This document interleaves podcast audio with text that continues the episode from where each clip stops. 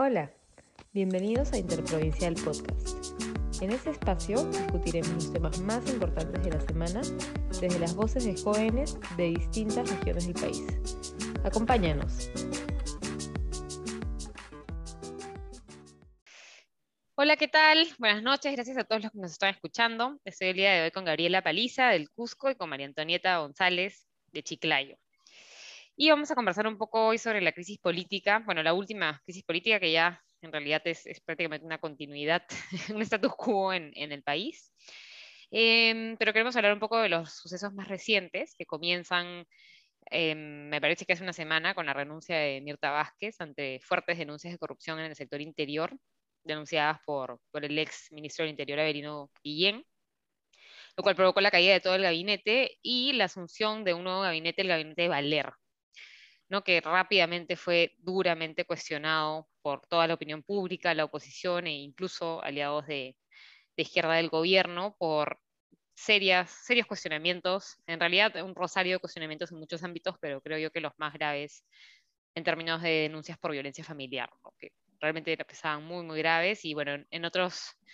En otras carteras como defensa también habían denuncias por violencia familiar, en ambiente, que estamos en una crisis ambiental con, con el tema de Repsol, una persona con experiencia nula y bueno, en transporte seguimos con una persona bastante cuestionable. Entonces, la opinión pública fue muy dura con este gabinete. Incluso comenzaron a aparecer o parecía que comenzaba a haber una cierta movilización ciudadana que no se había visto hasta, hasta ahora. ¿no? Vino una ola de, organización, de convocatoria de marchas, eh, más que nada en Lima, aunque me parece que también en el, en el Cusco hubieron ciertas movilizaciones. Em, lo cual forzó finalmente al presidente Castillo a, anunciar la recomposición del gabinete, ¿no? y finalmente terminó con la renuncia de, de Valer. Y bueno, creo que luego de, tres gabinetes en seis meses y, muchos ministros cuestionados, ¿no? si, si, bien probablemente el segundo gabinete presentó mejoras versus el primero, igual comenzó con ministros como Barrenzuela, como como Carlos Gallardo, con muchos cuestionamientos y con tanta inestabilidad, ¿no? Porque ya llevaban tres gabinetes en seis meses, que es algo que no se veía hace, hace varios gobiernos. El fin de semana comienzan a salir varias voces em, cuestionando un poco la, la, permanencia del presidente y preguntándose cuál es la salida, ¿no? ¿Cuál es la, ¿Cuáles son las potenciales salidas a esta crisis? El fin de semana el comercio invitó a 12 analistas políticos, periodistas, abogados para, para analizar la situación y nosotros desde Interprovincial Podcast también quisiéramos hacer, digamos, quería un poco conversar, pero tener una mirada un poco diferente, ¿no? Porque, porque creo que hemos tenido una mirada de 12 personas de, Lima, de un círculo social bastante, bastante similar y, bueno, con el compromiso que tenemos en este podcast de descentralizar un poco la discusión. La idea era conversar un poco hoy día con Gabriela, que es del Cusco, y con María Antonieta, que es de Chiclayo. Lamentablemente Nicolás de Trujillo, por un tema de último momento, no nos va a poder acompañar.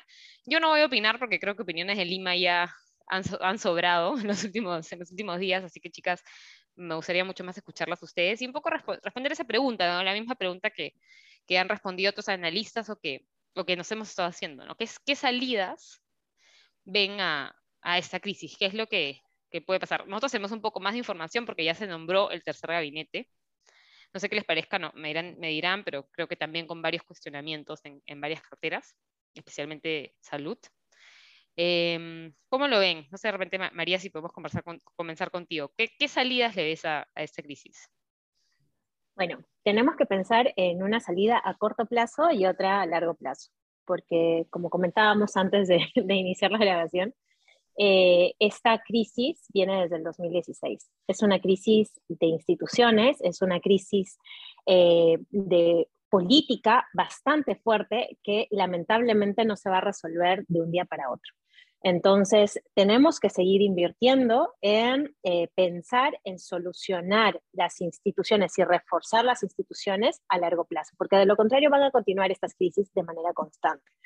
Eh, hemos hecho uso en los últimos años de diferentes este, instituciones y figuras constitucionales, haciendo, desgastándolas y muchas veces desnaturalizándolas. Entonces, lamentablemente, este uso o este mal uso de estas instituciones nos ha conducido a esta situación. Eh, sin dejar de lado de reconocer que han habido errores muy fuertes por parte del gobierno en el nombramiento de estos gabinetes que ya estamos en el cuarto gabinete y estamos en el sexto mes, séptimo mes casi entrando.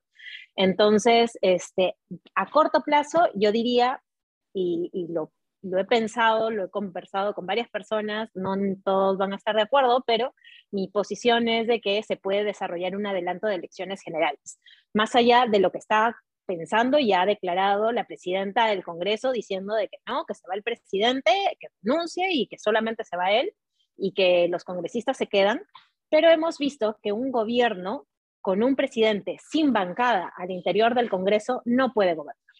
Entonces, sí es necesario hacer un cambio general y por ello yo creo que la salida más democrática es presentar un proyecto de adelanto de elecciones y volver a ir a elecciones generales. Puede ser con una este, salida de reelección, que creo que también la eliminación de la reelección nos ha hecho mucho daño como país, porque los políticos no se está, o sea, hay muy pocos políticos en el Perú, buenos políticos. Entonces, de alguna manera, esta limitación también perjudica al Estado y al gobierno en que no pueden seguir participando y no pueden seguir activos cuando son los políticos los que mejor conocen el Estado, este, hacerlo este, de una manera un poco más proactiva, de una manera más presente, que simplemente estar tuiteando, sacando por ahí un comunicadito, que igual puede generar algún impacto, pero que en verdad se necesita gente que conozca de política, que tenga experiencia en la política para poder seguir activando este, este, estos espacios tan necesarios de, de conversación, ¿no? Porque si, nos, si observamos ahorita, por ejemplo, el Congreso, los congresistas no debaten, no hay reales debates, más allá de lo que dijo la sentencia del Tribunal Constitucional, que se tiene que establecer ciertas reglas, no se debate. Habla uno, habla el otro, pero no hay un contraste de ideas. Y cada vez se van eh, recortando más los espacios de debate al interior del Congreso. O sea, si al interior del Congreso no se debate, entonces, ¿qué estamos haciendo?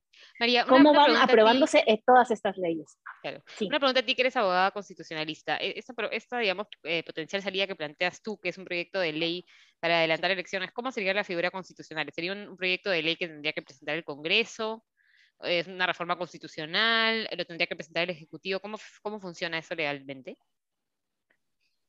Mira, como lo, que lo que dice la Constitución simplemente es de que los periodos duran cinco años pero ya se ha desarrollado antes, y recordemos, mira, con Martín Vizcarra, él presentó también un proyecto de ley, no de reforma constitucional, porque reforma constitucional necesitaríamos dos este, periodos legislativos eh, diferentes y que además no pueden ser tan pegados uno al otro porque va a ocurrir lo que sucedió con la cuarta legislatura.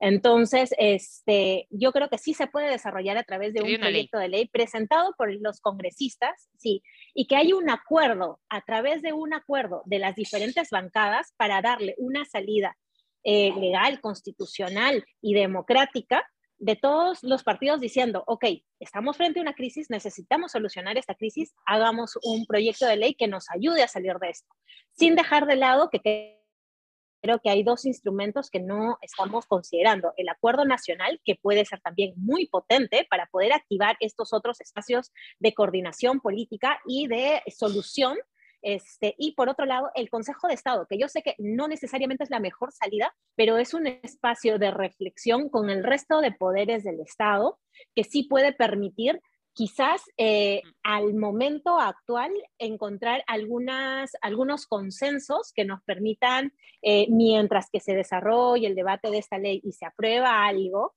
este, encontrar algunas soluciones que nos, que nos ayuden a, desarrollar, más este, el, gobierno.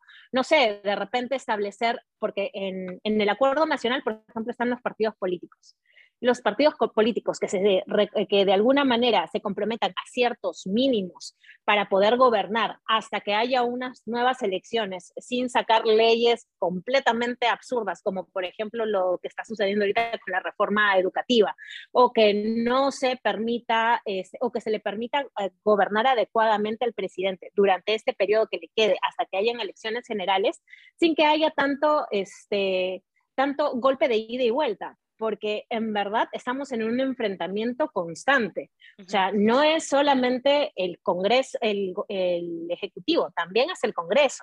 Y creo que hay una falta de autocrítica por parte del Congreso muy fuerte.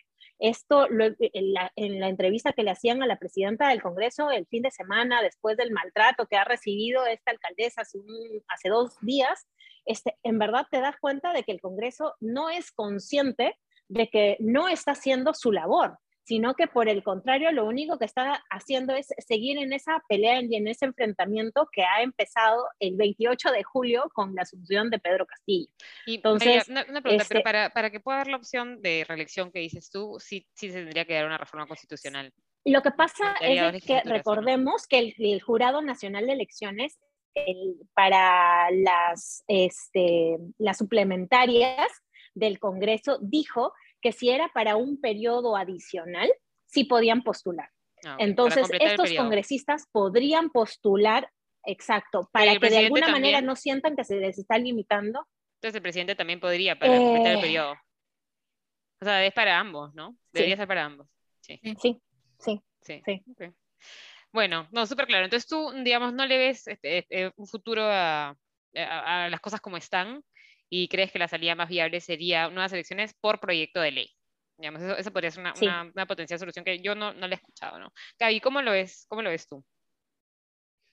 Em, sí, yo quisiera como recordar algunas cositas, ¿no? No sé si ustedes se acuerdan de, de, este presidente que teníamos que estaba involucrado en escándalos en el Hotel Melody, que era un presidente adicto al alcohol, que amaba la, armaba fiestas en Palacio, que tuvo un PCM a Fernando Olivera, que de hecho duró menos que Valer. Eh, no se acuerdan, no sé si ustedes no se acuerdan, ¿no? del mandato de ese presidente eh, en el que murieron 34 personas en el Baguazo eh, y que efectivamente cayó el premier, pero en ninguno de estos casos nadie hablaba de vacancia o de renuncia, ¿no? Y ese mismo presidente que estuvo involucrado en la muerte de 34 personas por una acción directa, eh, que además estuvo involucrado en, los petroaudios, en los que se negociaban millones de dólares, nadie nunca habló de vacancia ni de renuncia. ¿no? Este, efectivamente tenemos un presidente que ha cometido muchísimos errores, eso es innegable, un presidente que ha dado pésimas entrevistas en medios de comunicación, pero sí me preocupa que la única salida que veamos sea la vacancia o la renuncia, ¿no? Creo que eso es peligroso para nuestro sistema político, para nuestro sistema democrático, de no me gusta y veo la forma que exista, como sea, de sacarte. ¿no? No sé este, qué nos espera luego de Pedro Castillo, si es que renuncia, si es que lo vacan, eh, pero creo que también tenemos que poner sobre la mesa que hay una corriente vacadora, golpista, desde el día menos 100 que asumió Pedro Castillo. Y esto tiene que ver, y lo digo directamente, con que hay un grupo de poder que además tiene un respaldo en los medios de comunicación que no puede concebir que tengamos un presidente campesino eh, como Pedro Castillo, ¿no? El clasismo, el racismo eh, creo que es totalmente evidente. Y una muestra clarísima ha sido para mí la forma en la que María del Carmen Alba, la presidenta del Congreso, se ha dirigido a una autoridad que probablemente ha sido electa por muchísima más gente que ella eh, y que se ha dirigido de esa... Y uno se da cuenta ahí en cómo de fracturada y derrota está nuestra política en el Perú. ¿No? Entonces, yo no creo que eh, con la renuncia o la vacancia de Pedro Castillo podamos salir de esa crisis, ¿no? Efectivamente, necesitamos cambios profundos, necesitamos otros rostros que puedan sacar adelante de repente algunas otras propuestas, porque de los mismos, de aquellos que gritan fraude desde el día uno, esa solución no va a salir, ¿no? Y es penoso que la, que la presidenta del Congreso diga que si llaman a elecciones van a ser solamente presidenciales, asumiendo además que cuando salga Pedro Castillo, si sale, eh, va a ser porque, y también se va a ir Dina, Dina Boluarte, ¿no? O sea, recordemos que tenemos una vicepresidenta. Bueno, pero ella ha dicho que renunciaría, ¿no? No, pero bueno, o sea, e, esas, eso, eso, esa decisión depende de la coyuntura, totalmente, ¿no? Entonces, no podemos asumir eso. Sí me parece totalmente peligroso que sigamos avalando el discurso de un grupo que desde el día uno gritó fraude y que además eh, no puede pues aceptar que, tengamos eh, un recambio de fuerzas en el, en el, Poder Ejecutivo, ¿no? Me parece a mí este, sumamente peligroso. Tú no ves, entonces, bueno, esto es lo que quería hacer sobre unas repreguntas, ¿no? Digamos que es, es cierto que, que, ha habido un grupo de derecha, de la derecha más extrema, digamos, que desde el día uno pidió vacancia, pero también es cierto que, que las últimas acciones ya han hecho que, que el pedido de, de un cambio o de que se tome algún tipo de acción, un cambio ya sea un giro de timón o del mismo gobierno o una renuncia, vienen de más allá, ¿no? Ya no es solamente esos los grupos, digamos, que desde el comienzo pidieron la renuncia, incluso hay parte de la misma izquierda que ya pide acción, ¿no? Entonces creo que ahí hay, hay, una diferencia. Y también lo otro que quería comentar es que, o sea, y preguntarte a ti, ¿no crees que, o sea, creo que un poco se ve, buscan esas salidas extremas que de repente no se buscaron con, con Toledo, con Alan García, porque si bien en esos gobiernos también hubieron pues, o sea, hechos súper cuestionables y también errores, ¿no? errores muy fuertes, había cierta gobernabilidad. ¿no? O sea, digamos que mal que bien, habían, cierto, habían ministros, estaba avanzando en algunas cosas y no, no es que el país estaba parado, ¿no? Es un poco la sensación que hay, que hay ahora con, eh, con el cambio de gabinete constante, ¿no? Con cambios de gabinete, cambios de gabinete. Yo no, yo no estoy diciendo si eso es mejor o es peor o menos cuestionable moralmente. ¿ah?